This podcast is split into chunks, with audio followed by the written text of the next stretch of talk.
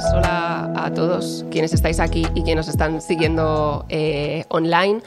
Hoy es lunes 20 de noviembre y estamos en otro de nuestros encuentros en la redacción. Eh, lo primero me presento, yo soy Ana Requena Aguilar, soy redactora jefa de género de- del diario y me encargo también de coordinar estos encuentros. Y hoy me acompaña mi compañero de cultura, Javier Zurro. Hola. Y bueno, pues en este encuentro de hoy se han venido a, a vernos y a charlar eh, Javier Ambrosi y Javier Calvo, que son directores, guionistas, productores. Han estrenado hace poquito eh, la serie de, de La Mesías, pero antes vinieron otras. eh, vino La Veneno, eh, Paquita Salas, la obra de teatro La Llamada, que se convirtió después en película. Bueno, un montón de cosas. Bienvenidos. Estar aquí. Puedes aplaudir, puedes aplaudir. ¿eh?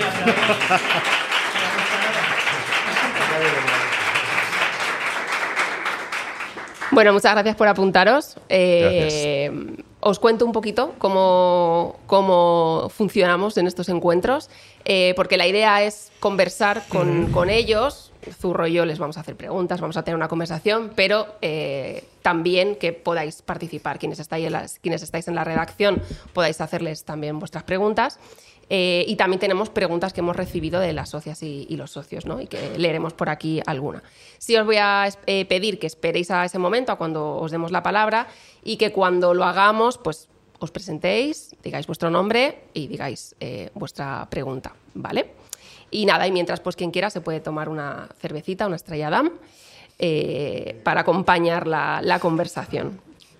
Y nada, bueno, justo os presentaba, decía eh, Javier Ambrosi, Javier Calvo, pero eh, la cosa es que no sé en qué momento, no sé si vosotros lo sabéis, en qué momento se empezaron a llamar los Javis, ¿no? Como no he dicho los Javis, os he dicho los dos nombres, pero en algún momento empezaste, empezasteis a ser los Javis. Y yo no sé.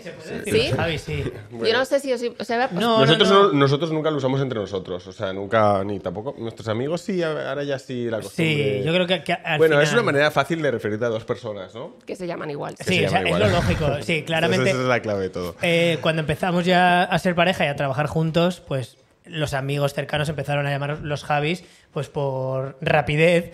Yo lo identifico mucho con Belén Cuesta, Mm. Sí, que fue un poco la que empezó más la- con el momento de lo los Javis, los. Javis, los Javis. Iba a las entrevistas y hablaba. Pues de ella, los es Javis. culpa de ella. Y- No. No, Gracias a ella eh, se creó la marca. Y hemos tenido bastante conflicto en algún momento con los Javis, porque claro, uno como que eh, das tu individualidad, ¿no? Claro. A- a- al dúo. Y, siempre estábamos con Custodio, que es, eh, nuestro jefe de, comunicación, nuestro director de comunicación. Eh, eh, bueno, que los medios digan Javier Calvo, Javier Ambrosi, que digan los nombres, los apellidos. Pero mm, realmente algo ha pasado este año que me ha empezado a dar igual, como he empezado a verlo como algo bonito. Bueno, que ha ganado el Oscar de Daniels, entonces ya. No, Ah, no ha, te- ha tenido que ver con una cosa de seguridad propia, supongo. Que a lo mejor a veces lo veías al principio como si te estuvieran haciendo como algo juvenil, ¿no? Como los Javis. Y ya uno cuando va cogiendo más confianza en lo que hace y también ve cómo funciona, ¿no? En la gente que te sigue, pues digo, "Ah, llámame como quieras. o sea, ¿No? Mientras veas la serie. Lo que sí, eh, lo que sí, ¿no? Me, me da cuenta de que firma, sí que firmáis, ¿no? Eh, con vuestros nombres, ¿no? La Sí. serie sí que sale Javier Calvo, Javier Ambrosi o Javier Ambrosi, Javier Calvo, ¿no? Porque os vais turnando. Exacto. Y esto, Sí. ¿Por qué? Es como Cada un proyecto es. eh, primero sale uno. En Bueno. Veneno fui yo, ahora te ha tocado a ti. Empezamos en la llamada, yo creo Sí. que fue, no me acuerdo, en la llamada en el teatro no sé qué hay. Cada proyecto nos cambiamos. Bueno, como pues, que eh, fue- Pues ve para atrás. Sí, en un momento dado dijimos, oye, mm, el anterior tal me pongo yo. O sea, es un acuerdo entre vosotros. Sí. Pero no es un acuerdo Para que muy no haya nunca nadie primero. Como que se vaya cambiando. Nunca no sea siempre el mismo. Para repartir justamente la autoría. Exacto. ¿no? Que en el fondo Que da igual. da igual, ¿no? O sea, en el fondo Sí, cuando sí. hay varios guionistas, pues... O sea, no es una cuestión de quién lleve la voz cantante en cada No, no, no, no, ni mucho menos. No, Ah, no, bueno, no. entonces sería una pelea eso. No, porque- No, no, no. Esto es muy eh, aséptico. Mm, Cada proyecto uno y ya está. Sí, no, no, no tiene que ver con nada personal ni la involucración en el proyecto, no, no. Mm. Pero sí, eh, nos pareció una manera justa de... de- Ya, porque luego en el fondo da igual. Yo pero yo creo que quita tonterías. Yo le propuse a Javi eh, en la Mesías que fuera eh, Ambrosi y Calvo, una, eh, una serie de Ambrosi y Calvo. Pero, Quitando al Javi. Sí. ¿Por? No sé, por cambiar, pero no, ¿Sí? no entró. ¿Tú crees? No entró. A ver, justo Javi es como... Sí, es la gracia por eso. Ya, ya lo Querías haremos. quitar la gracia. Quería quitar la gracia y hacer algo nuevo, a ver, para probar algo diferente Ambrosio en este Calvo. momento. No está, no está Ya, mal, ¿no? No estaría mal, ¿no? Bueno, es curioso. Para el siguiente. A ver, siguiente. si tuviéramos Que es Calvo un y hijo, eso- no, si tuviéramos un hijo, eso sí que sería fuerte. Porque lo de los apellidos, ¿cómo se hace? No, este año primero uno y luego el año que viene Lo cambias. te lo cambias en el cole. ¿Te imaginas? Eso ya te digo que no se puede. No, no a se- tener que elegir. Lo has intentado, ¿no? García Calvo queda es lo que mejor suertes. queda. García Calvo. García Calvo. Es que. Javi es García de la Camacha. Yo soy García de la Camacha Gutiérrez Ambrosi. Lo sabes de sobra que íbamos a clase juntos. Sí, es verdad. Bueno, es que. Es, es que eh, ¿Ah, sí? Claro. Sí. Anda. Cosas que. Pri- Primero de carrera, Qué la. Complutense, da para mucho. bueno, no sé, para algunas cosas. Sí da, sí da, ¿eh? Sí da, sí Ahí da. me dio. Sí, para lo divertido, ¿no? Sí, la fíjate, cafetería. una cosa que me dio eh, en opinión pública, una asignatura que yo pensaba que no me iba a valer, pero que la profe era muy guay, se me quedó mucho eh, un libro que luego en el capítulo 1 de Veneno, el de, el de La espiral del silencio, Ah, sí. de Elizabeth Noel Newman, y se me quedó porque yo creo que fue de los pocos libros que me leí en la carrera e inspiró el capítulo 1 de Veneno, o sea que fíjate, fíjate. yo intento que todo me valga. Todo sirve para Ya has sacado más que mucha gente. Sí, de esa exacto. carrera, O sea, que está No, muy bien, ¿eh? Está muy bien. También yo soy de muy de reciclar, ¿eh? Eso está bien. Y vamos, bueno, vamos a hablar de la Mesías, que acaba de emitir su último episodio. Eh, Fenómeno, todo el mundo está muy contento. Eh, a lo mejor el último episodio luego ha dividido un poco más. Pero decíais en San Sebastián que me parecía muy bonito cuando la presentasteis. Todo el mundo estábamos hablando de que era una mm, serie sobre la fe, sobre el fundamentalismo religioso. Y de repente llegasteis vosotros y dijisteis, no, es una serie sobre el colectivo LGTB. Bueno, mm, O, o parte de ello. No sé eh, en qué momento vosotros tuvisteis claro que una historia que a priori parecía que no hablaba de eso, también hablaba de vosotros. A ver, la- nosotros cuando escribimos es como, como un enamoramiento, ¿no? Eh, una historia te llama, empiezas a investigarle, empiezas a investigarla y poco a poco le vas sumando capas que te va llevando la investigación y que la historia te va llevando a un lugar. Pero siempre hay un momento en el que tenemos que decir, vale, pero ¿dónde resuena en nosotros esta historia? Y, eso es muy importante. Claramente en Javi tenía mucho que ver con la infancia, la, la hermana y todo, pero, pero nosotros siempre tenemos que buscar por qué habla de mí esto. Incluso en Veneno. eh, y es cuando encontramos el personaje de Valeria y cuando dijimos, bueno, por- nace de, de una- de unos ojos que, que miran a, una, a una estrella, a un icono y cómo le cuenta, cómo cuenta su historia a través de, de esa mirada, ¿no? Pues aquí fue igual. En ¿Cómo resuena en mí esta historia? Pues resuena en esto, en que yo también me he sentido encerrado, que también una película, mm, en este caso de Pedro Almodóvar o o cual, Hedwig, and Greens, cualquier película que me, ha, que me ha abierto una ventana y que me ha dicho, que me ha, hecho saber que, que hay, que hay vida más allá y que hay mundo más allá de- de- del lugar en el que yo estoy, que me siento pues, eh, encerrado, ¿no? Entonces, no es que sea una historia que hable de nosotros, sino que nosotros siempre nos tenemos que encontrar en la historia para contarla. Exactamente eso. Y no es que hable específicamente de- del colectivo LGTB, pero justo simbólicamente es donde nosotros nos encontramos. A mí me cuesta mucho escribir cuando no puedo tirar de nada em, personal o, o incluso con un sentido de propósito, ¿no? Como que digo, a ver, ¿por qué estoy dedicando tres años de mi vida a un proyecto? No es n- no somos directores de encargo que cogen y hacen, bueno, voy a hacer esto y me voy a mi casa, ¿no? Son tres años que te acompaña una historia, entonces siempre hay un momento en el que te tienes que poner personal o lo dejarías de hacer, o por lo menos yo lo dejaría de hacer. Entonces eso, hubo un momento que fue muy claro. Es que claro, ¿quién no ha tenido que coger, mirar a su familia, darse la vuelta y correr? Porque necesita encontrarse a sí mismo, ¿no? Yo sí. Entonces, por eso lo decimos. Pero sí que es una serie sobre las creencias, evidentemente. O sea, re- realmente lo otro es un fondo. Es una serie sobre las creencias y sobre. mm, Y sobre cómo lidiamos con el trauma de diferentes maneras, sobre todo.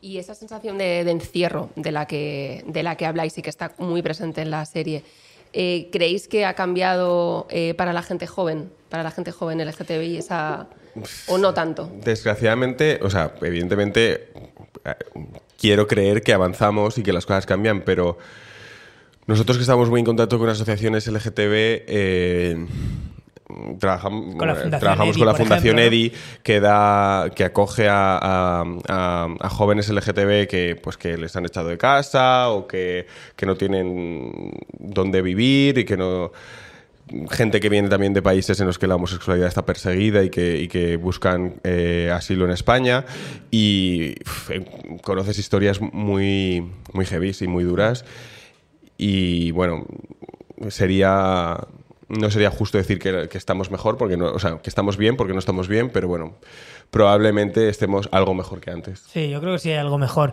Pero es que son tantas letras en el colectivo, eh, tantas como, como individuos casi. Entonces es, es- difícil porque, claro, ¿qué, qué, qué te voy a contestar? Yo como experiencia de hombre gay, blanco, cis, que le va bien la vida, pues sí, pues mm, sí, es, es fácil para mí eh, ser gay.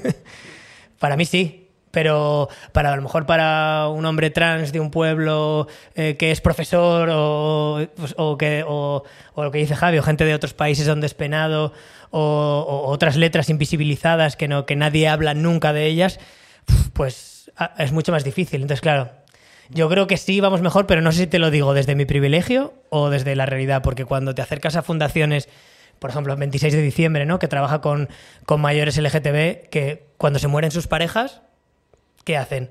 Personas que han tenido que, que hacerse su vida, irse de sus ciudades, eh, que no tienen relación con sus familias, que han apostado todo al amor de su vida y cuando se hacen mayores, el otro muere y qué. Son vidas que de repente, ¿cómo se sostienen, no? Que, que han apostado mucho a una carta y de repente, ¿quién les apoya, no? Bueno, como que realmente hay, hay muchas historias detrás, entonces no lo sé. Supongo que eternamente estaremos unidos al colectivo LGTB a la idea de irte, eh, encontrarte y volver. Creo que es parte de. Es parte de, de- de- Bueno, de la cosa. Espero, espero que cambie, pero creo que. esperemos que no sea parte Pero es que, de hay, la no, cosa. es que hay algo como muy momento. intrínseco. A día de hoy yo lo veo como algo muy, muy, mm, muy unido. La idea de tener que explorarte, aceptarte, irte en sentido metafórico o, en sentido literal, pensar, volver a conectar con las personas que quieres, abrirte a ellos. O sea, que hay algo inherente al colectivo LGTBI que es el viaje. Y yo creo que por eso nos gusta tanto el cine. Yo creo que además hay una cosa eh, muy bonita. Yo creo que vuestro eh, trabajo siempre habla de cómo la ficción eh, sana, salva, os ayuda a encontraros. No sé si vosotros habéis encontrado ese feedback en gente joven que os dice, vuestro trabajo me está salvando a mí. ¿Cómo es encontrarte con eso? Es muy fuerte. Realmente es que es cada minuto. O sea, eh, puedo poner Instagram, mirar mensajes y cada minuto. Es constante. O sea, y, y- haces una serie sobre. haces una peli como La llamada que va de esto, de gente que te recibe llamadas divinas, tal, tal, tal, y hay gente que se te acerca realmente y, jo, es que a me pasó igual, eh, tuve una llamada divina, lo dejé todo para seguirla, eh, o soy como la hermana Milagros que dejé de ser monja porque me enamoré de una mujer. Y, son cientos y cientos de, personas que conectan con eso. Personas trans que después de veneno, eh, bueno, miles, miles de personas, decenas de miles de personas que se te acercan. O sea, de, de todo el mundo te llegan mensajes. Vas a, estuvimos, hemos estado en Colombia, vas a Nueva York, vas a- y es que te paran. Gracias, he hecho la transición porque Veneno me inspiró. O sea, es súper fuerte. Y en esta serie que tú te piensas que a lo mejor, bueno, pues lo verán más como un relato, la cantidad de gente que tiene historias parecidas, con padres que tienen enfermedades mentales, con temas de salud mental, eh, gente que ha sufrido abusos, gente que tenía bloqueados recuerdos de la infancia traumáticos que se les está desbloqueando a raíz de la serie. O sea, es, es- es absolutamente abrumador lo, lo- lo constante de la gente. La gente necesita historias para proyectarse. Bueno, pero en el caso de eh, lo LGTBI, yo creo que justo, ¿no? Conectado con la pregunta anterior, es bueno porque estáis creando referentes, vosotros mismos lo sois, y eso es una de las cosas que justo antes no- existía, ¿no? Esa también es una manera de ayudar a, a salir, ¿no? O de sentirte menos eh, encerrado, justo creo, ¿no? Sí, es como. Es complejo porque, evidentemente, las historias tienen un poder muy grande, pero no te, no te puedes agarrar solo a eso, que es, yo creo, la el pensamiento que hicimos después de Veneno, como que era muy fácil repetir la- la- el sistema de Veneno, ¿no? Pues cogemos una injusticia, una historia que te toque y venga, vamos a hacer una reivindicación y ya está. Curiosamente, eh, con la Mesías intentamos huir de ello, no hacer no hacer una reivindicación como tal, ni sacar una moraleja como tal, ni, ni intentar hacer ninguna defensa, sino hacer un- una serie compleja, oscura, eh, dura, árida, eh, con un final que no te tenga que dar respuestas.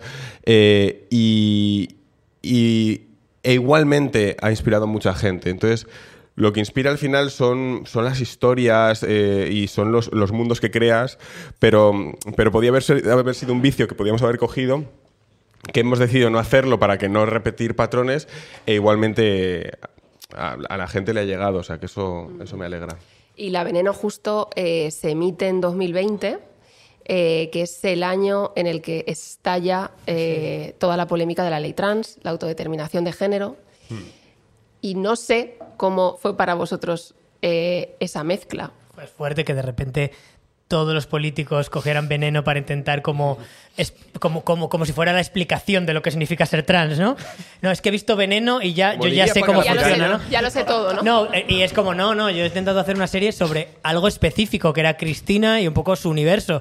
Eh, y es fuerte como verlo, verlo de repente en, el Parlamento, en el Congreso, que estén ahí hablando de, de veneno, de Paca la piraña y de, y de o, recibir mensajes de, Es que yo sé, lo de, que- de dónde todo puede tipo de políticos de- de- que lo están viendo, ¿no? Te llama la atención. Yo quiero creer que sí que les ayudó a, Sí. a, a- a, por lo menos a, a comprender un poco más la ley que estaban haciendo, ¿no? A entender de lo que A entender hablaban. un poco. Es que- Porque es se que- decían muchas cosas, entonces. Sí, no, se puede decir de todo. Hubo- Hombre, es que la ficción es, es la herramienta perfecta para comprender el mundo. Porque por más que alguien te explique algo, el que no quiere entender no lo quiere entender. Pero si tú ves una historia y, y te emocionas, la sigues, la comprendes, la ficción es una buena manera de comprender. Eh, lo hablábamos eh, antes, ¿no? Como las recreaciones de los crímenes son casi una manera de ficcionar. eh, ¿no? Cuando le dicen, a ver, ¿qué hiciste? ¿Viniste aquí? ¿Qué cogiste? Como es una manera de comprender. La, la ficción hace que, que el mundo comprenda, que el mundo empatice y que, y que se mueva hacia adelante. Hmm. Y a lo mejor con un poco de suerte, una ficción que nunca es un ensayo ni nunca es periodismo, una ficción a lo mejor así que a ciertos espectadores les da ganas de comprender qué hay detrás. Yo eso sí creo que Veneno dio para que mucha gente se sentara a pensar lo que significa ser trans. Yo eso sí lo noto. Que hay gente que sabe, oye, pues voy a mirar qué es exactamente, ¿no?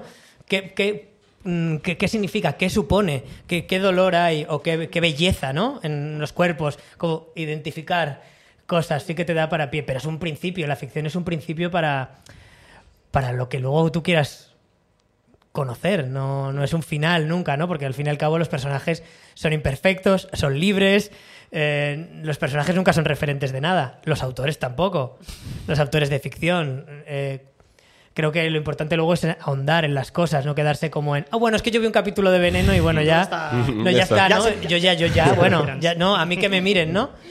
A mí que registren mi casa que yo vi veneno. Eso, eso, eh, eh, no, Eh, yo tengo la casa bien barrida. No es eso, no es eso lo que se pretende. Pero sí da pie a conversaciones.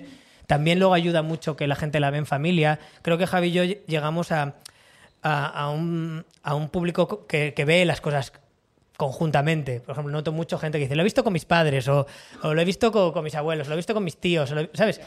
Y a lo mejor al ver con esa sensación de comunidad, o quedo con mis amigos a ver mm, Paquita Salas, O me la han puesto en clase también. o me la Es- ponen en el, co- en colegio, o en la universidad me han puesto... Qué fuerte, me lo han puesto en clase. Y ese debate, yo creo que es chulo. O- Sí, ¿no? la Paquita o lo que sea. O, la- o- o La en este caso la Mesías, la gente se ha quedado semanalmente grupos a ver a verla, ¿no? Y, y yo creo que eso genera debates.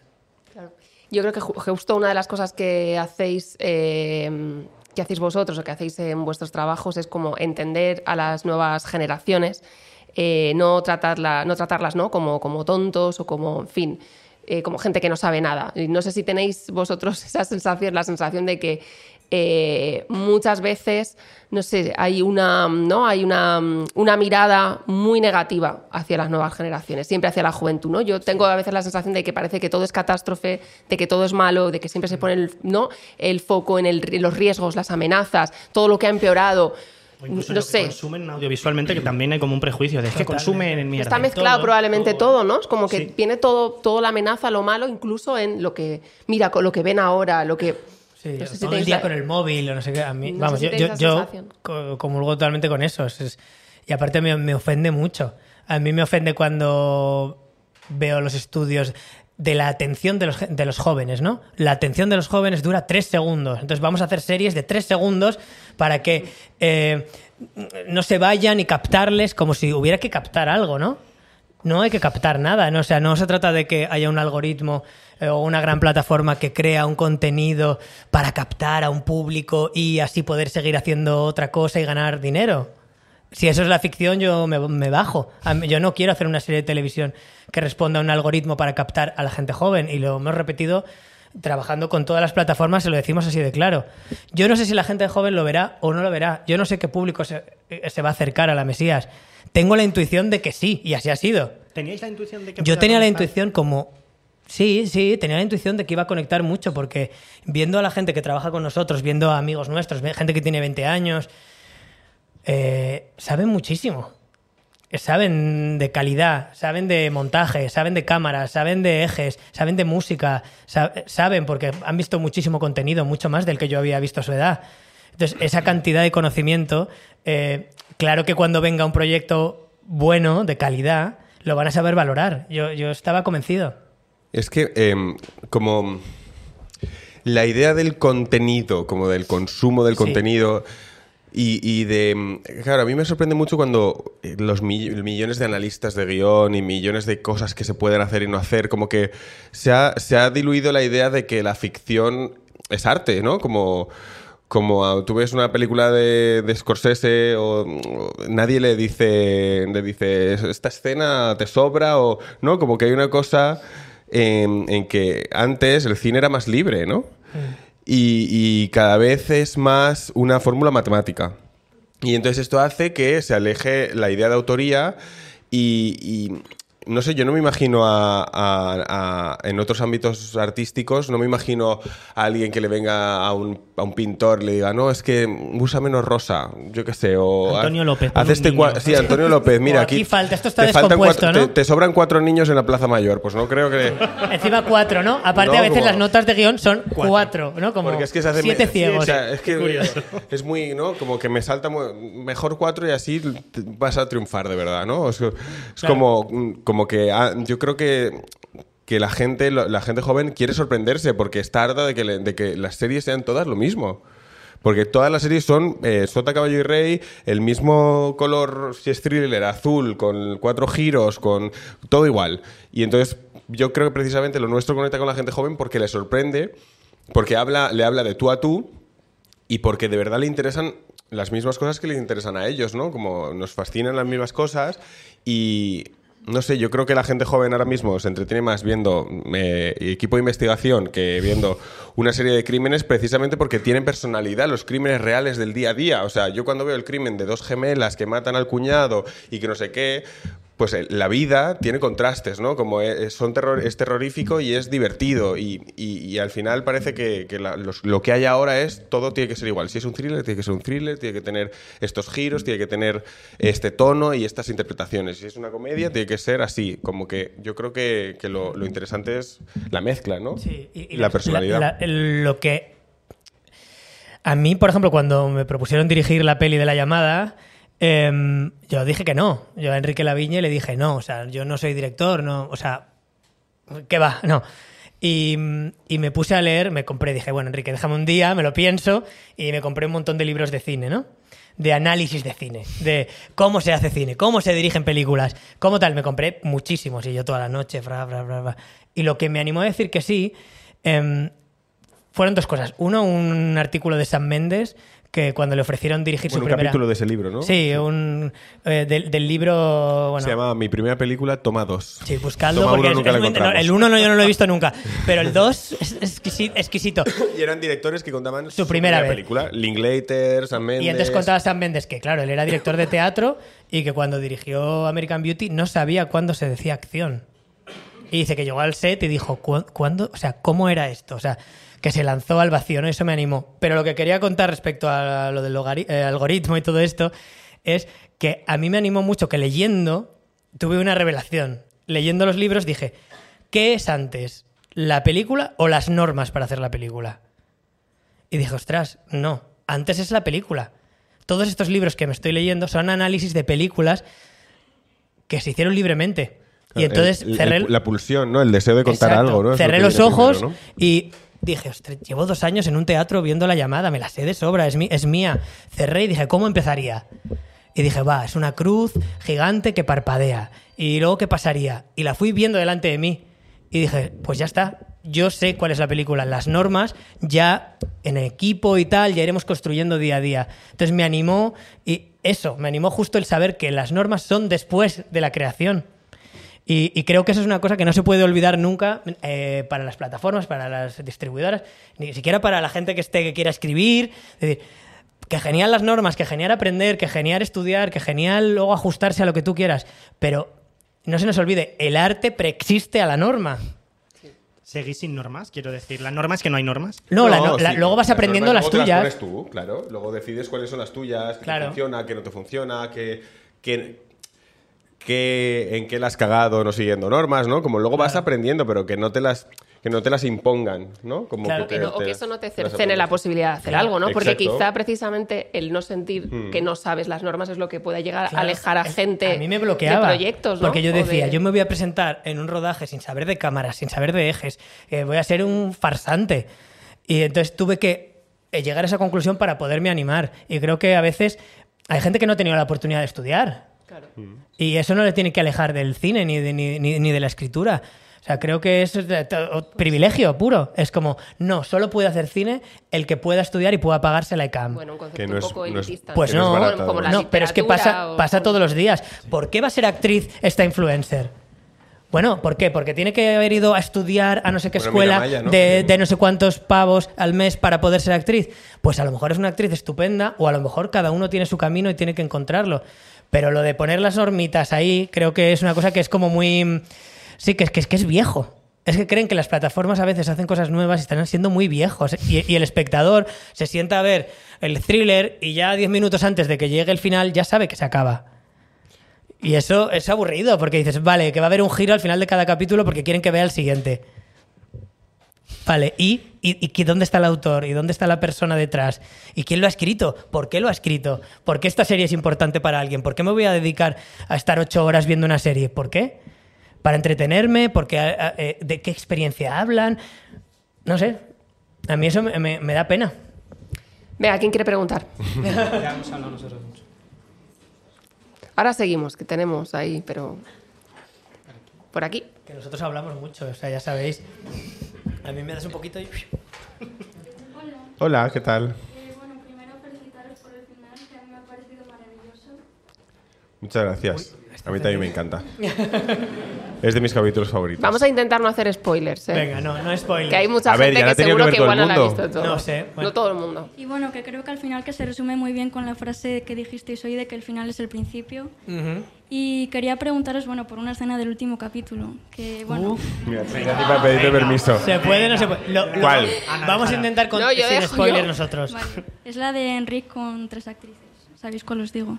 ¿Que ¿Te refieres al viaje de, Sí. de ayahuasca? Sí, que bueno, que aparte de, de parecerme fuertísima eh, por lo que representa, eh, visualmente también me parece una pasada. Gracias. Quería saber cómo fue rodarla. Y luego también quería saber, eh, bueno, no sé si depende más de Movistar o de vosotros, pero si tenéis pensado sacar escenas eliminadas como la de Ana en el barranco, eh, los guiones o, Te lo sabes todo, ¿eh?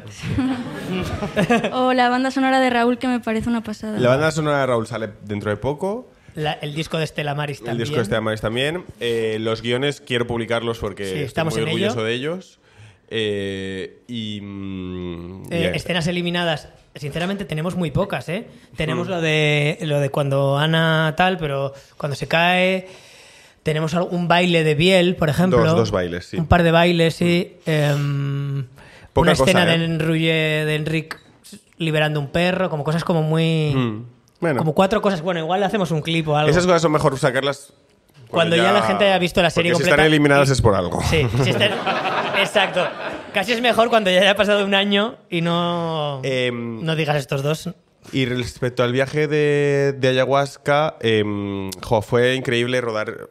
Fue, creo que es de las cosas más que más orgulloso estoy como, como director de la serie. Dentro de la yurta, eh, lo que hicimos fue. Eh, porque todas esas mujeres eran mujeres que de alguna manera estaban en contacto con, eh, con, con todas estas experiencias. Y entonces, eh, como que hicimos una. como si fuera un ritual Real. real ¿no? Como como casi... no, había posibilidad de hacer, hacerlo dos veces, ¿no? Sabíamos que nos íbamos a tirar toda una noche eh, con la cámara al hombro y siguiendo los pasos de- del ritual y si había algún momento que yo quería repetir, pues con silencio, por favor, vamos a hacer esto otra vez, o coge la cámara por aquí, pero era casi todo en, en directo. Evidentemente no, no se hizo el ritual de verdad, pero todo parecía que sí. Y se generó dentro de ese lugar un ambiente como muy. como de mucho respeto, como, como muy real. Eh, conectó 100% con el viaje. Eh, todo el mundo estaba muy a que saliera esto bien. Nosotros estábamos rondando por ahí detrás de la cámara diciendo, ah, tú graba esto, graba esto otro.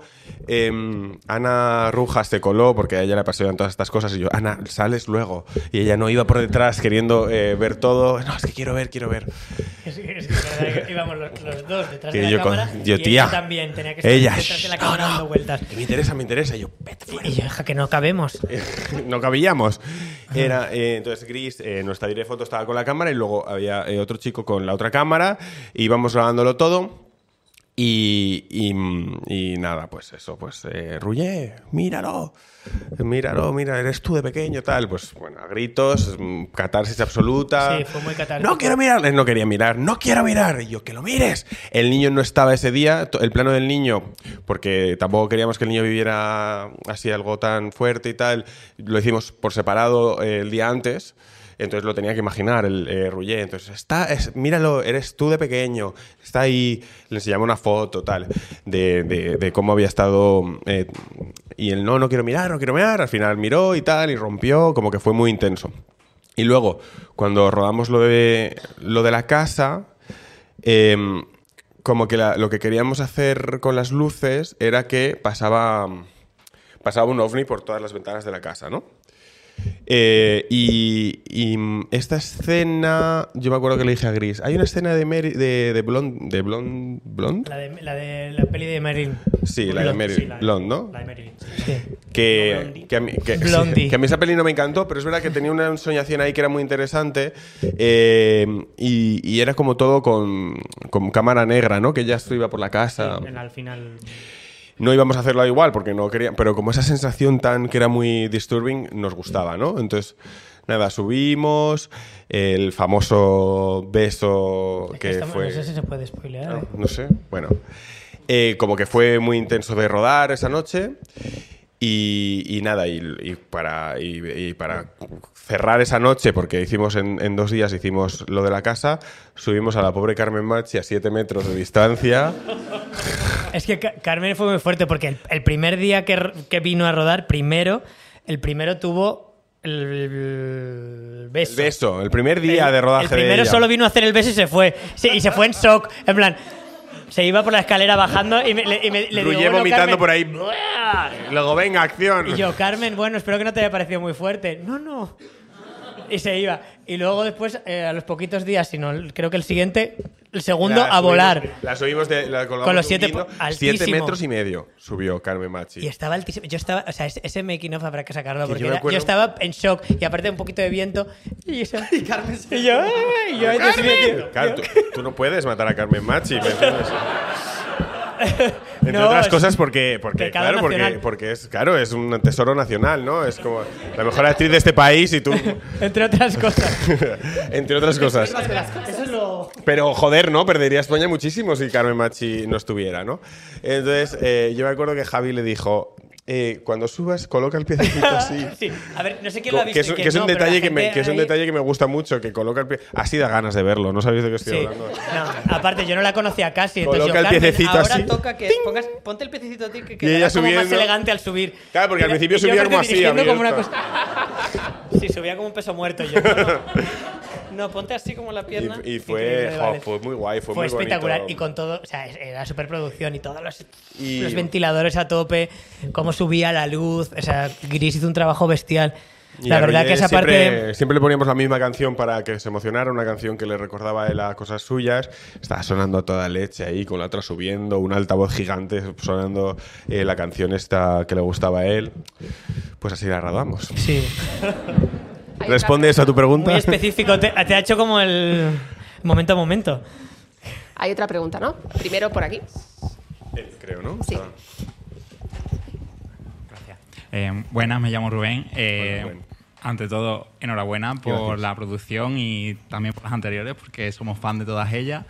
Y mm, yo tenía una pregunta que iba a ser un poco spoiler, entonces la, no, no, la reformulo y me voy a otra que también me interesa, así de, de la conversación que habéis tenido. Eh, partiendo quizás de esos proyectos que estaban en plataformas que eran como mucho más minoritarias, ¿no? Como Fluxer con, con Paquita y ya luego la evolución a Netflix, ahora Movistar. Eh, ¿Habéis notado un cambio en los espectadores de vuestras series respecto al alcance que tienen? ¿Y cuál ha sido la aceptación de, esa, de esos nuevos espectadores, quizá otras generaciones que no son tan nicho como el colectivo? Sí. Sí, como que a mí me ha sorprendido mucho el tipo de gente que me para por la calle para felicitarme por la Mesías. Como que es gente eh, más mayor, eh, gente... Sí, como que no, no suele ser la, no es la misma que suele Sí, como de felicitarnos, repente ¿no? más, de repente familias Sí. enteras. Y, mm, y- pero lo que sí sé es que, por ejemplo, ha acercado Movistar a, a Movistar a mucha gente joven, que eso está muy guay, porque como que renueva el público de Movistar, pero eh, a nosotros nos ha hecho tener más público más mayor, que le ha gustado mucho la serie y ha conectado mucho. Hmm. ¿Pero la has visto? Ah, que no la habéis Cuatro. acabado. Mm. ¿Ves? Ah, vale. Eso está muy- está- Ah, qué bien, pues queda, muchas queda lo gracias. mejor. Entonces he hecho un spoilerazo. Quedará todo, perdón el spoiler. Pero sí, yo, yo lo noto mucho, sí, sí, sí. Noto que se ha ido haciendo grande el público. O sea, por ejemplo, cuando Paquita, pues estrenaba Paquita, yo sí que escuchaba, pasaba al perro y escuchaba a la gente viendo Paquita por las casas y me hacía mucha ilusión. Ah, bueno, por todo Malasaña. se- por ejemplo, pero era malasaña, ¿sabes? Y Todo iba y- Malasaña cada balcón el día del estreno de Al- Paquita. alucinante. Pero aparte, eh, dabas vueltas y era todas las, todas las ventanas viéndolo. Sí, sí, sí, sí. Ah, Súper bonito. Y, Eso y- era y en Veneno también creció mucho cero. más. Y ahora con la Mesías es una locura. Ahora la Mesías en cada esquina tú vas andando y te lo van diciendo. Y aparte gente muy, muy, muy diferente. Desde la persona que te, el taxista que te lleva, hasta eso, un padre y una madre, eh, O- o de una pareja más o mayor. de repente, eh, gente, por ejemplo, de, de mi familia, como más, pues eh, la mujer de mi tío, ¿no? Como. Que me dice mi tío, no, no, no, se ha visto muchas veces, o sea, es fan real. Como que de repente te das cuenta de gente que normalmente, como a veces ve- mm, no veía tus cosas o, y que de repente está como loca, sí. Hay otra por ahí. Yo me llamo Amelia. Quería, bueno, primero agradeceros que hayáis venido y nos de- a- estáis haciendo pasar un rato estupendo. Gracias. Yo voy a cambiar de un poco de tercio. No voy a preguntaros por la serie, sino quería preguntaros cómo os habéis sentido que os hayan seleccionado para presentar los Goyas el año que viene con alguien tan emblemático en el cine español como es Ana Belén. Ole. Pues primero que no, no- que no es que te... Bueno, sí, te seleccionan un poco. bueno, Supongo, ¿no? bueno, sí, te llaman, pues a mí nos llamaron, oye, ¿os, os apetecería presentar los Goya? Y dije, sí. O sea, tampoco le pregunté a Javi. Eh, que, que es una cosa parecida a cuando nos llamaron para hacer Operación Triunfo. Y además que fue la misma persona. A Tinet le dije, sí, venga, yo se lo digo a Javi, pero ya te digo yo que sí. Fue la misma fórmula, ¿eh? De- me dijo. eh, cuando te estábamos en la playa y me dijo, oye, me acaba de llamar Tinet, nos ha ofrecido Operación Triunfo, le he dicho que sí. Y yo, ¿cómo? Bueno, ya te lo pensarás. Pues sí, pues igual. Oye, nos ha llamado Tinet para hacer los Goya. Le he dicho que sí, ¿eh? Y yo, joder. ¿Pero y, cómo? y me siento muy, pues, muy halagado por estar con Ana Belén, que me parece una oportunidad mágica, pero sobre todo por, por el reto. Es que a mí todas las cosas que me dan un poco de miedo me encantan. Y todas las cosas que me dan un poco de miedo ya más, ganas tengo. Me apetece muchísimo. Es me que- apetece mucho saber cómo va a ser y, y me apetece ensayar. Son muchas horas de directo, que es algo que nunca hemos hecho. No, bueno, y- no te si hacíamos directo, pero Sí, no como presentando. pero de YouTube, ¿no? Tener Pero yo lo de que... los periodistas que, que acabamos tarde ese día. Sí, haremos. Sí. No, yo- no depende, lo bueno es que no depende de nosotros. Depende de los La agradecimientos de cada uno. no- de nosotros no dependen casi nada. No, pero la cosa es que yo... Porque mucha gente me ha dicho, jo, es que... Es una cosa muy difícil, ¿eh? Hay gente que lo toma como marrón y tal, pero es que para mí la noche de los Goyas siempre ha sido una noche eh, muy especial, ¿no? Como que yo siempre la he vivido como, como un... Como... Ojalá algún día pertenecer a eso, ¿no? Algún día poder estar incluso, yo que sé, invitado, nominado, ¿no? Imagínate. Entonces, presentar una noche que, que me ha hecho soñar tanto de pequeño me, me emociona. Y con Ana Belén, que soy absolutamente fan. O sea, yo peces de ciudad todos, todos los días al ducharme. Por la se mañana, llamaba Javi Landelón. Yo- Se ducha con Ana Belén todos los días. Todos. Sí, sí, yo PCs de ciudad es mi Así que un un honor Y- absoluto. Y el, y el hombre del piano, mi canción de karaoke. La clavo. Honor absoluto y, y a ver qué tal nos queda. Aprovecho yo para haceros una pregunta de una socia, se llama Lara, eh, que os pregunta, bueno, que qué sentís con esto de que Pedro Almo- Almodóvar ha dicho que ha visto la serie, que si os ha trasladado algo él personalmente. Eh, como que a través de gente sabemos que, que le ha encantado, que le, está, que le estaba gustando mucho. Eh, por ejemplo, a Lola Dueña sé que la ha felicitado y tal. Lo que pasa es que no, no tiene mi teléfono, no, no tenemos esa, esa relación. Aparte que si, si es privado, es privado. Pero, ¿No? eh, no, pero que sé que a Lola le, le ha felicitado. Sí, sé que, que- que Lola nos Eh, sí, le está gustando. pero, pero claro, me emocionó mucho saber que, que- O sea, leerlo, o sea, fue increíble, claro. Para mí es, es importantísimo. Me gustaría saber con más Mucha profundidad emoción. qué piensa. Sí, hay que hacer una cena. ¿Eh? Otro. Que pero- uno sobre la Mesías. La verdad sí, que me emociona porque es, es nuestro director favorito, lo hemos hecho mil veces. Y, o sea, yo no. Nunca me hubiera puesto a dirigir si no fuera por Pedro Almodóvar su cine. Sea, su cine igual, ¿eh? tan libre, tan, tan suyo, tan sin normas, justo lo que hemos hablado antes, tan a su manera. Yo igual que cuenta Penélope, aquello de que salió de ver Atame y dijo, yo me quiero dedicar a esto, eh, tal cual salí yo de ver Volver, distinta generación, eh, igual, y dije, yo quiero hacer esto mi vida, esto es. Sí, me pasó con Hable con ella y con todo sobre mi madre, ¿no? A mí Hable con ella sobre todo me impactó mucho. Dije, ¿esto se puede hacer? O sea, ¿cómo es? ¿Cómo, ¿Cuál es el arte del relato aquí? O sea, que bueno, que vamos, un, un honor, o sea, alucinante que le haya gustado. Por ahí hay otra pregunta.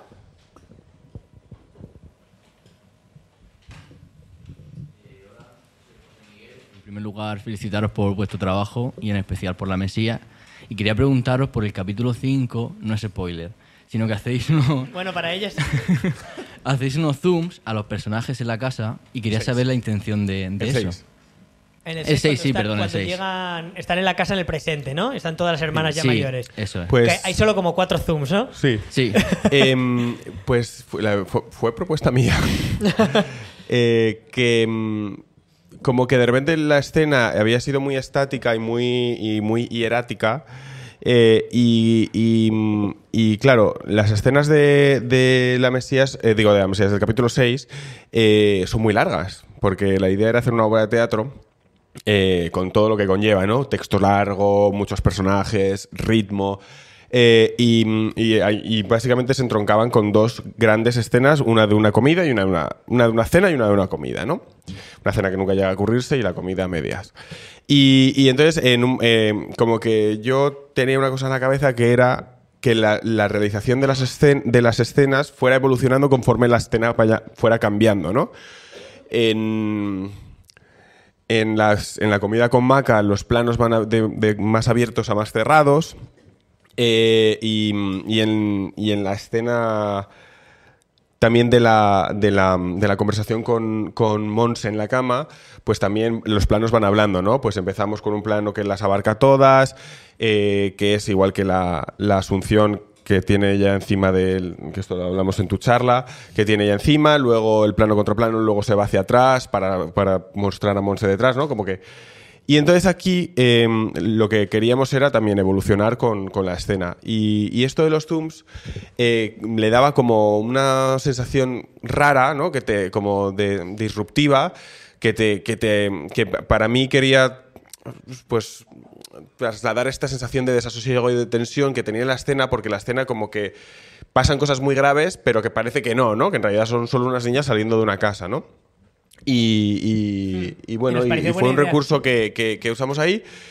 Y, también yo creo que la escena nos viene. Creo, creo que inconscientemente esa escena me resuena un poco en Succession cuando Exacto, le pide a todos hacer de cerdos en el suelo. En, no, sé, no sé qué temporada es que les dice, venga todos al suelo a hacer de cerdos. Y igual por ahí se me ocurrió, como dije, pues igual. Ah, Es eh, que hubo, puede hubo un funcionar así, momento que planificando eh, sí que pensamos que podía eh, el capítulo parecerse a Succession, por esto de que eran, son muchos en una sola localización y tal.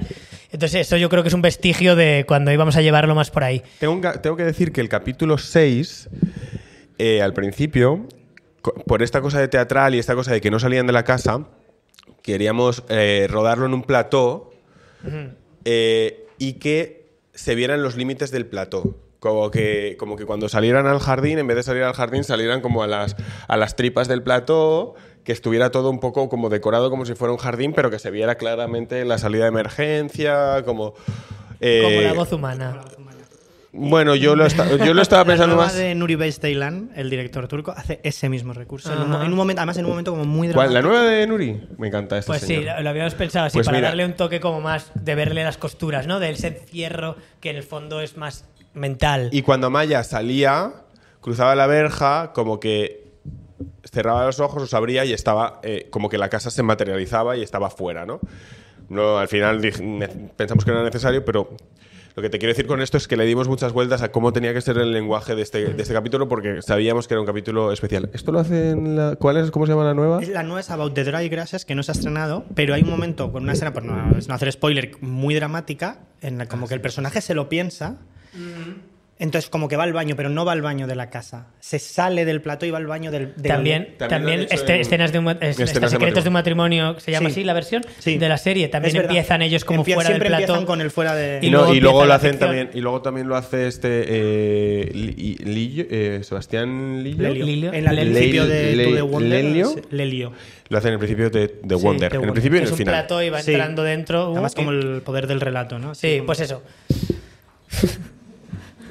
Eh, volvemos ahora a preguntas de, de- de la gente. Vamos a retomar un poquito la, la conversación eh, y cambiar de tema. Eh, justo como en las últimas semanas hemos vuelto a escuchar, eh, bueno, esto de maricón y bollera como ¿Dónde? insultos, como insultos. ¿Dónde? En estas manifestaciones, wow. ¿no? En una calle. En, una- en unas, unas calles En unas de ¿Y Madrid. decían maricón y bollera? Sí, ¿A como de qué? ¿Qué tenía que ver?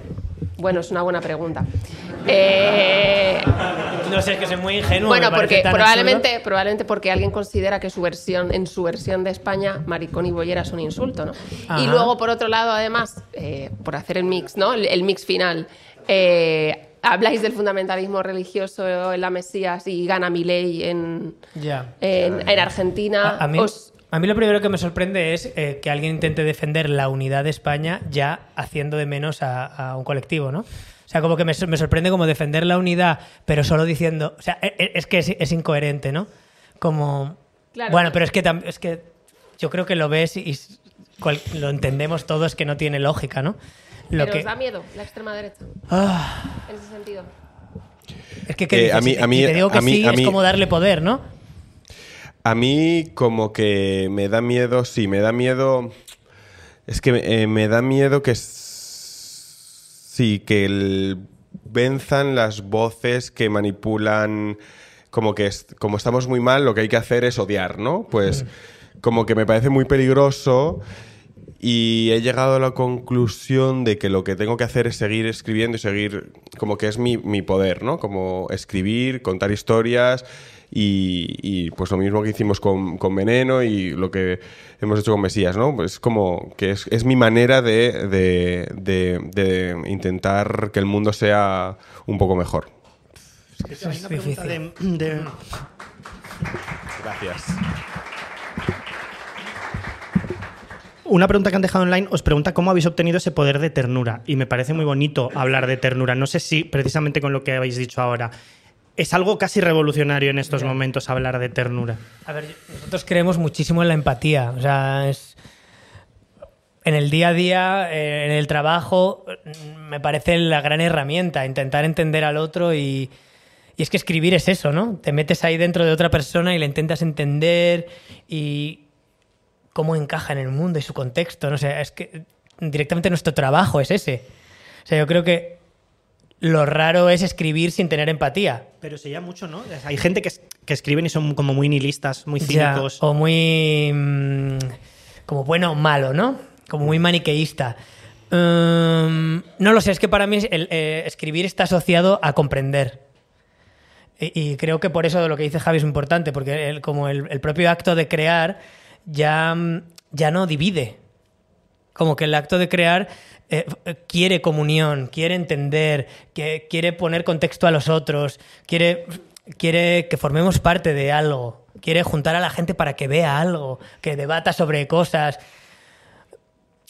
Entonces, para mí es muy difícil separar la ternura de, de- la escritura. Me parece que, que va unido, más aún cuando lo primero que escribí era para mi hermana, ¿no? Es como, es raro. eh, para mí, o sea, no, no, no, no lo sabría hacer de otra manera.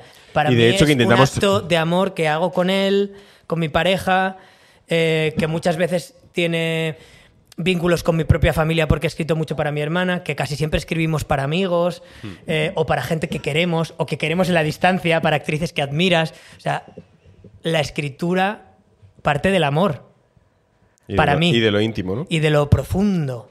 Y ya si te expones tú. Entonces, para mí es muy difícil. Para mí es normal. Pero de todas formas, esta serie no, no la queríamos hacer tierna, ¿eh? O sea, nuestras, el- esto es, eh, para nosotros, de hecho, bueno, pues es una serie que tenía que huir de melodrama y de... Y de No, pero tierno no es melodrama. Sí, ¿eh? pero, como que entiendo, no queríamos... No, esta no era la serie para hacer llorar pero a la gente, de aunque lo ha Cecilia, hecho. por ejemplo, el pero personaje de no era- Cecilia, de Enrique, son personajes que, que tienen mucha ternura hacia ellos. Sí. El personaje de Irene, ¿no? Yo cuando veo el personaje de Irene cómo intenta eh, luchar por abrirse, cómo intenta encajar en el mundo, cómo se avergüenza de su pasado. O sea, creo que hemos hecho un drama, pero pero sí, yo, yo sí te entiendo, que tiene como una mirada hacia los personajes, incluso hacia la propia Monse, realmente, Sí. como de mucho amor. De, de hecho, eh, Irene no llega y le da una hostia de vuelta, que en un momento estaba en el guion, ¿no? En plan, que cuando le cruza la cara se la cruza de vuelta. No, le dice, mamá, tienes una enfermedad mental, que es como la gran realidad. Y eso, es como lo que le desarma a, a Monse, ¿no? Hay una pregunta también de, de un socio que dice que por qué habéis eh, elegido a tres actrices diferentes para hacer eh, el papel principal. Pues Y a mí es algo que también me llama la Ah, sí, atención. Sí, a nosotros no nos gusta envejecer a, la- a los actores, para empezar. Nos Como cuesta. que es una cosa que nos cuesta porque nos saca mucho. eh, creo que cuando nos cuando cambia cuando crecemos cambiamos en muchos aspectos, ¿no? Y, y sobre todo un personaje como Monse que, que- que le- que cambia de alma casi, ¿no? No así el personaje de Albert, que decidimos que no cambiara porque sí pensamos que es el típico señor enjuto, que nunca cambia, que Ni siempre tiene las mismas ¿no? ideas, el mismo coche impoluto, siempre tiene la misma rutina, o sea, ese tipo de, si- Mismas de psicópata, frases, ¿no? Mismos Como- gestos, mi- mismas manías, ¿no? Que se deja el jaboncito ahí, Claro. no sé qué.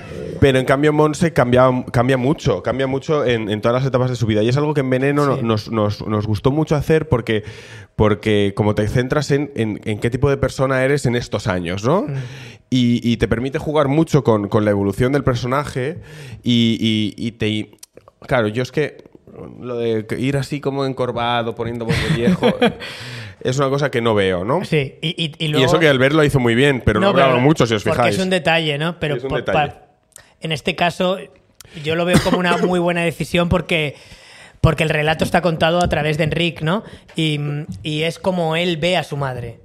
Para mí es. Eh, me recuerda mucho como yo veo a la mía, ¿no? Cuando, cuando eres pequeño y ves esas Rujas, ¿no? Que se va a comer el mundo deslumbrante y bella y que los hombres se giran al pasar. Pues claro, eres un niño pequeño que ve a tu madre como algo aspiracional. O sea, casi es mentira. Casi, casi la belleza de Ana es casi imposible, ¿no? Es como la ve su hijo. Pero luego cuando eres un chico adolescente que está con tus propios conflictos, empiezas a ver el lado real, ¿no? El lado de la madre que, oye, que no, que también tiene cuerpo, que también tiene contradicciones, que también puede ser peligrosa. Y la empieza a ver incluso como la enemiga. Entonces necesitábamos una actriz que mostrara como esa dureza, fuerza, esa, esa- contradicción, esa- ese inicio de locura, ¿no? Y es como la ve el adolescente. El adolescente la ve como el enemigo.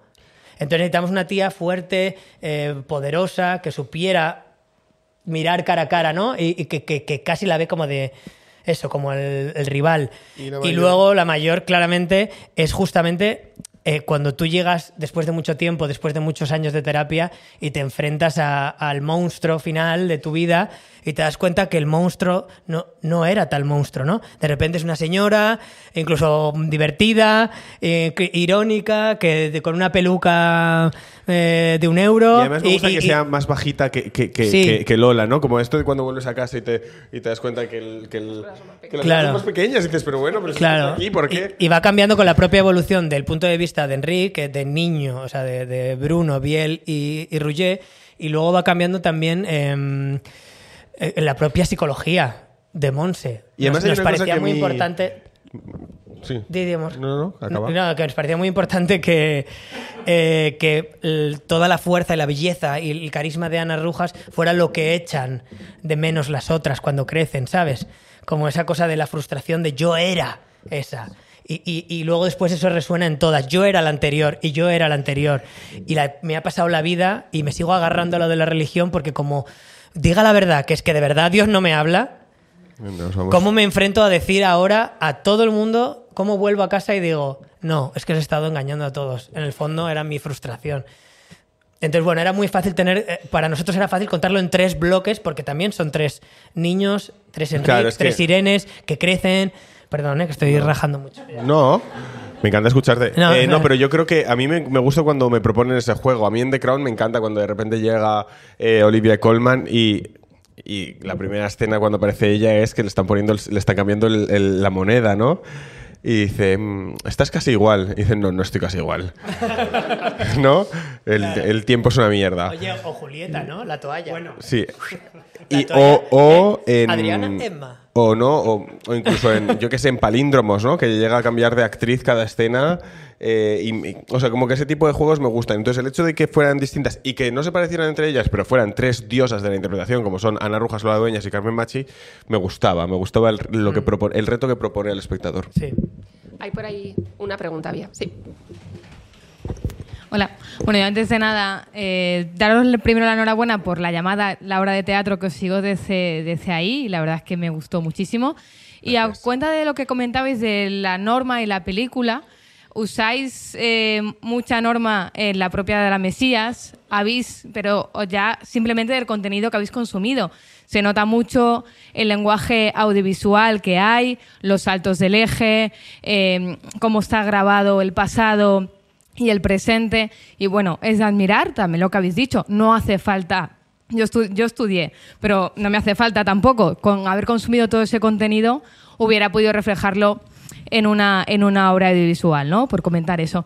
Y tenía como dos preguntas, por si una de ellas ya la habíais contestado en alguna ocasión, porque es bastante típico en vosotros.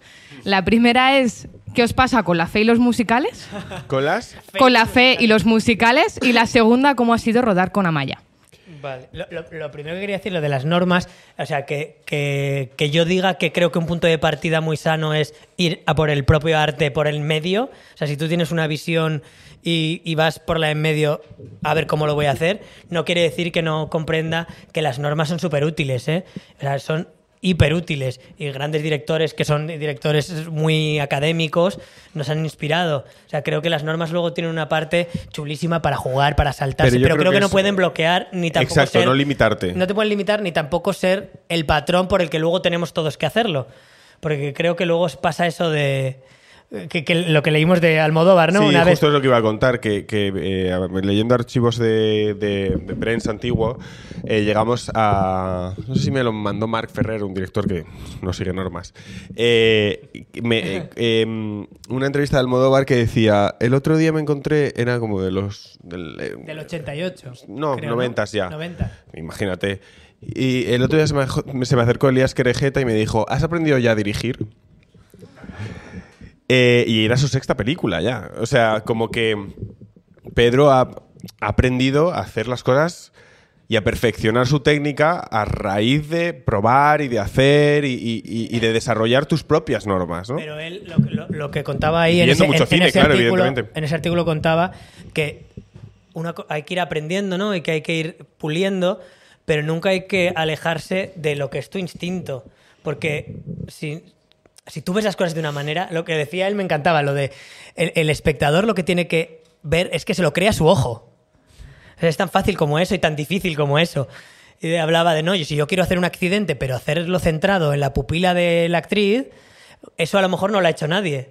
Porque es como yo me lo he imaginado, como yo lo soñé, como me lo dice mi instinto. Entonces creo que las normas y el instinto pueden crecer poquito a poco, como el caso de Pedro, que es eso, como la perfección técnica y el puro instinto a día de hoy, ¿no? Es, es como, es libre, pero, pero muy académico. No sé, yo quiero pensar que se pueden las dos cosas. Y había otras dos preguntas. luego la fe, la fe y los musicales. La fe y los musicales, supongo que nos pasará algo. Supongo, yo creo que es porque he tenido educación religiosa y, y- y me viene mucho eso siempre. Siempre me ha, me ha, me ha hecho pensar como gente que son médicos, gente inteligente, gente que tienes mucha estima, cómo puede luego decirte, no, es que yo creo en Dios firmemente, ¿no? Siempre me ha, me ha choqueado. Yo no creo- para mal, ¿eh? Siempre me ha parecido como... Ah, wow. Para mí, para mí la ficción habla del misterio, ¿no? Como la ficción habla de lo, como intenta darle, da- como dar una explicación a lo que no conocemos, ¿no? Como y la fe para mí es el, como el, el misterio más grande, ¿no? Como ¿Cómo, ¿Cómo puedes estar seguro de algo que no, que no has visto? ¿no? Como que me como llenaría libros enteros acerca de eso porque me apasiona, eh, porque creo que todos tenemos fe en en el, en el día a día, eh, en muchas cosas. Eh, creemos cosas muy, muy, muy variadas, ¿no? No solo en Dios, creemos muchas cosas y, y- y creemos que esto nos va a ayudar, creemos que si me... Como creemos y, y- no sabemos y, me fascina, es algo que me Hmm. fascina. Totalmente. Y los musicales nos gustan mucho. A ver, es verdad que siempre que buscamos una historia intentamos que junte lo clásico con lo contemporáneo. A mí, yo cuando me vibra una historia es porque veo que puedo hacerlo de una manera clásica, como la llamada, ¿no? Pero darle un toque que permita hablar de algo de hoy. Eso, siempre pongo el ejemplo de, mm, de, de esta peli de, de Asayas que se llama Personal Shopper. Personal Shopper, que me fascina esa cosa clásica de esta hermana que quiere conectar con su hermano a través del más allá en una casa abandonada, que es una cosa clásica, pero luego ella se vuelve en el tren mirando vídeos de, de YouTube, ¿no? Y hay algo como de que te conecta con las historias de siempre llevadas a hoy. Es que yo creo que es lo que nos gusta hacer. Como una cosa clásica y una cosa de hoy, y, y el musical y la, y la fe no, No, y luego, nos llevan ahí. Y luego trabajar con Amaya. claro, nosotros sabemos qué, qué actriz es porque hemos sido sus profesores de interpretación. Eh, entonces, claro, es que. eh, y entonces em, sabemos lo, lo gran actriz que es. Y además ella está muy en contacto con su artista. Y esto, eh, esa sensibilidad, ah, es imposible que seas una mala actriz, porque si tú estás conectado con, con el arte de esta manera, eh, actúas bien, porque, porque cantar es una manera de actuar. Eh, también te tienen que saber dirigir, evidentemente, no, no, no lo vas a... para- para ella, lo te alguien te tiene que guiar, pues por ejemplo a Maya le decíamos, tú no te aprendas el texto, que ella lo lleva a rajatabla. O sea, ella no... Luego, acción, ¿qué digo? Ella Luego, más o menos. No, ella "Ay, más o Dios mío". menos, más o menos, más o menos. Le dijimos, no te aprendas el texto. Tú léelo, léelo varias veces, pero no. Pero lo dijo tal no cual está luego, ¿eh? Sí, pero, pero como que había una cosa de que ensayándolo ya lo íbamos haciendo, ya ella se lo iba aprendiendo, pero, pero en el momento, ¿no? Que no, no se lo tenía que traer muy. Y, y lo que pasa que ella confía mucho en nosotros. Y como que yo siento con ella que somos capaces de hipnotizarla muy bien. Que es lo que hacemos más o menos con todos los actores, pero ella es muy hipnotizable. ¿Sabes esto de los, de los hipnotizadores que hacen un test de hipnosis a ver si pueden ir? Pues ella es muy hipnotizable. Por lo menos nosotros podemos hacerlo muy bien. Entonces yo sé muy bien conectarla con su emoción. Entonces... eh, También porque eres su amigo y la conoces. Hablo un poco con mucho. ella. No, hay algo en mi voz Sí, que a ella le emociona. Como dice Maui, ¿no? La historia es jugosa y cómo yo la contaba. Pues a- hay algo en, en- en- en- nuestra relación que ella se emociona también porque tenemos recuerdos muy bonitos y tal. Y entonces le ponemos canciones. Un día le pusimos un pinganillo y le, y le íbamos lanzando canciones mientras ella actuaba. Como que siempre nos inventamos cosas que le pueden ir bien a cada, a cada a actriz. cada actor. Sí, lo de Amaya es que es que es muy, muy buena actriz. Y luego una cosa que tiene para ser muy buena actriz es que tiene muy buena autoestima. Que es algo que a lo mejor la gente no sabe. Amaya es una de las personas que tiene la autoestima más bien colocada que, que- que yo conozco. En el arte, sobre todo. En el arte, luego en la vida no sé tanto, pero ella es capaz de saber, sí, lo he hecho bien. y reconocerlo y verlo. Y eso es algo que no todas las actrices pueden. De hecho, cuando le dices a una actriz, oye, vamos a ver esta toma a ver qué ha quedado. No, no, no, no, no, que yo no me quiero ver. Otra que no y en cambio ella te dice, sí, sí, sí, sí, voy a ver. Y se sienta y dice, ah, pues lo he hecho bien. O que o sea, algo guapa, tal. Qué mona. No, ah, qué bien, pues lo pillo. Lo veo. O sea, creo que esa inconsciencia hace que se acerque a la interpretación de una manera muy, Abierta. Sí, abierta y colocada. Y es bueno, es lo, es lo que ves, que se come la pantalla, ¿no? O sea, no o sea, es un primer plano de magia. Tenemos que acabar, pero creo que hay por ahí al fondo una ¡Ah! Pregunta. bueno, nos falta Venga. una hora más. Siempre hablamos mucho. Siempre os falta una hora. Siempre me falta una más. Y una menos también en la Una vida. hora menos en Canarias. Hola, ¿qué tal? Soy Hola. Guillermo. Eh, mm, me gustaría preguntaros sobre un tema que ha salido como varias veces, ¿no? Y yo creo que también vais como tratando en las distintas series, ¿no? En la, que es sobre la salud mental. Que yo pensando, mm, porque hay algún, bueno, varios de los protagonistas o personajes de esta serie, pues tienen como condiciones de salud mental. ¿Cómo es plasmarlo? ¿Cómo es transmitirlo? Eh, no sé si tenéis como cómo os habéis acercado a eso, ¿no? Porque me parece una cosa como compleja y difícil a la vez para no caer en ningún tipo de, Siempre, estigma o de siempre hablamos con, con- con psicólogos y psiquiatras cuando tenemos que tratar temas de salud mental. Yo, eh, yo llamo a una chica que se llama Carolina, que, que le digo, bueno, tengo un personaje que hace esto, esto, esto. Bueno, pues probablemente tenga un trastorno límite de personalidad con complejo narcisista. Eh, eh, tengo una Irene, una chica que ha sufrido esto. No quiero que sea que se automutile como, como creo que es algo que se ha, se ha visto mucho, pero, pero ¿qué, poquito, qué sí. podría hacer? Eh, ¿Cómo crees que, que- que ella se enfrentaría al trauma? Porque quiero, queremos contar dos maneras de enfrentarse al trauma, uno más eh, all over the place o como desparramado y otra más cerrado, ¿no? Como que nos informamos muy bien eh, de, cómo, es cada persona y qué patrones eh, se podrían eh, repetir en ese tipo de personas. Y luego yo he ido a terapia muchísimo. Yo llegué a ir 10 años seguidos todas las semanas. Em, claro, yo estaba en un... Uf, es que hace 10 años yo no, no era esta persona. Era otra muy diferente. Em, entonces, a mí me ayuda mucho buscarlo en mí, en mi viaje. En cuáles han sido las cosas que me han ayudado, dónde estaban mis conflictos y mis problemas, dónde estaba... Es como entrar en eso, en, en mi evolución de mi mente. Y, y luego también tenemos la suerte que trabajamos con actrices que son muy trabajadoras. Entonces, por ejemplo, trabajar con mi hermana es, es alucinante. Eh, mi hermana investiga, eh, o sea, se va con psicólogos, psiquiatras meses y meses, investiga todas las condiciones. Lola Dueñas es, bueno, una persona obsesiva que se mete hasta el fondo, es que, que analiza todo. O sea, realmente luego es también un trabajo de guion y también es mucho de dirección. Los actores eh, tienen una parte eh, psicológica muy desarrollada, porque tienen que comprender muy bien. Entonces tenemos suerte de que sean muy trabajadoras o que elijamos bien o que las motivemos bien para serlo. Em, y entonces eso ayuda a contar. Y también cuando una actriz hace un descubrimiento, pues, ah, esto no encaja, ¿no? Y lo reescribes, ¿no? O esta terminología no es adecuada, ¿no? Por ejemplo, dice, mamá, estás loca, ¿no? Podría haberle dicho. Eso no se dice en ningún momento, ¿no? Le dice, mamá, eh, tienes una enfermedad mental. Que creo que es una frase súper bonita que podría sonar como un poco empalagosa, pero creo que es bonito decir las cosas como son. Y eso, somos muy investigadores, es que somos realmente somos personas que se meten dentro y cuando toca algo intentamos hacerlo perfecto. Bueno, y yo quería, hemos empezado hablando de los Javis como nombre artístico y qué pasa con eso, y ahora eh, yo quiero preguntaros por algo que yo pienso a veces, digo, a estos muchachos no les agobia todo el rato estar, son pareja, trabajan Ajá. juntos, todo el rato eso no es un poco asfixiante. Hemos ¿No puede pasado, serlo? yo creo que hemos pasado por muchas etapas, ¿no? Como que, como que el viaje está lleno de, no, A es ver, ¿qué verdad, dice? no, es verdad. Pero creo que estamos en un momento eh, súper bueno en el que te das cuenta de que, joder, que es muy bonito en realidad tener a alguien al lado en todos los momentos, o sea, en todos los momentos que hemos pasado en esta serie, por ejemplo, yo muchas veces no tengo fuerzas para, para, para hablar en una reunión.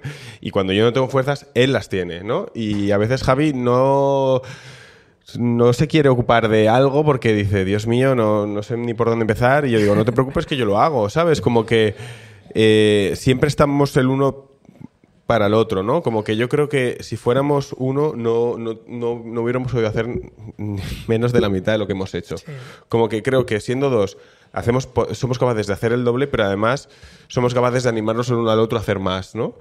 No digo de cantidad, sino de ir más al fondo, de, de, de, de, de- de poder, de poder con todo, como que nos, nos animamos. Y no sé, Eso en el, eso en el trabajo. Pero es que en la vida personal nos llevamos muy bien. sí, nos vemos genial. O sea, Javi y yo nos llevamos genial. Es, eh, es lo mejor que me ha pasado en la vida, sin duda. O sea, sin duda, yo no podría, no podría haber, no, no creo que yo hubiera llegado de otra manera, porque yo siempre he sido muy ambicioso y hubiera- ya me hubiera inventado una movida en mi mente. Eh, Un podcast. eh, Yo que sé, ya habría sacado por donde fuera, yo que sé, por lo que fuera. Pero este camino concreto tenía que ser con él, ¿no? Porque es la mezcla, lo que la gente ve es la mezcla de los dos. Entonces, eh, yo estoy muy contento de cómo estamos y solo me imagino ese álbum de fotos cuando seamos viejos y dirás, todo lo que hicimos Siempre digo, qué pena de documental cada Te, proyecto. pero, ¿Te imaginas? ¿Te imaginas luego cuando seamos muy mayores diremos, y sí, hicimos la Mesías, y, y- y hicimos la llamada, y te acuerdas en el teatro, que inconscientes, y mira aquí en la playa, mira, no sé, a mí ma- creo que tener a alguien que sea el testigo de tu vida es precioso. Muy ideal, muy ideal lo veo. Eh, sí, que pa- parece esta mentira, ¿no? No, no, no, mentira, no, no. Pero imagino que algún coste también tiene que tener, ¿no? Sí, el- y no el- sé si incluso os apetece hacer por separado No, algo el- o el no. coste- sí, el algunas coste- cosas hacemos por, intentamos Hacemos hacer por poco. separado. El Sí. coste es claro. co- ¿Tú te gustaría hacer un A podcast? mí me gustaría hacer un podcast. No, que el coste, el coste es claro, eh, tu individualidad sale dañada. Claro. Y eso es algo que, que tienes que aceptar. O sea, yo soy la mitad de Sí, con él. cuando- es decir, la- hay una cosa de individualidad con mis amigos, con mi trabajo. La gente me toma como la mitad de una parte. Muy, muy pocas personas me toman en mi globalidad. Es, ca- es- yo asumo que, Sí, es que para las personas soy media persona muchas veces, para la gente que nos quiere. Y eso es triste. Es verdad, y duele a veces que te traten en, gru- en grupal, que nadie sepa lo que sientes individualmente, que la gente asuma que eres dos. A veces eh, entristece en las relaciones personales. Y también tiene un coste a nivel profesional, que es que poco a poco te vas especializando en unas cosas que él no hace o no quiere hacer, o o que él cree que yo hago bien, y te vas especializando en unas y te vas quedando cojo de otras. Y eso, y eso te hace también ser muy inseguro. Porque, digo, si no estuviera él, yo hay muchas cosas que no podría hacer porque me he especializado en unas. ¿Sabes? O sea, tiene muchos peligros. Pero el cómputo general es que yo estoy aquí porque somos dos. Pues muchas gracias. Hala.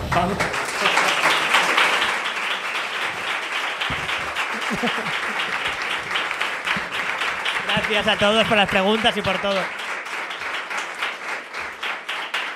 Muchísimas gracias por venir. eh, y muchísimas gracias también a vosotras, a vosotros por, por apuntaros. Acabamos aquí. Vamos a seguir haciendo estos encuentros mes a mes. Así que estad ahí atentas que ya os mandaremos a ver quiénes, quiénes son para los próximos encuentros. Gracias a las socias y a los socios que hacen posible que el diario.es exista, que sea un medio independiente, pues comprometido, diverso, plural, que queremos seguir siéndolo. Así que seguid ahí. Y nada, y nos vemos prontito. Muchas gracias. Gracias. Gracias.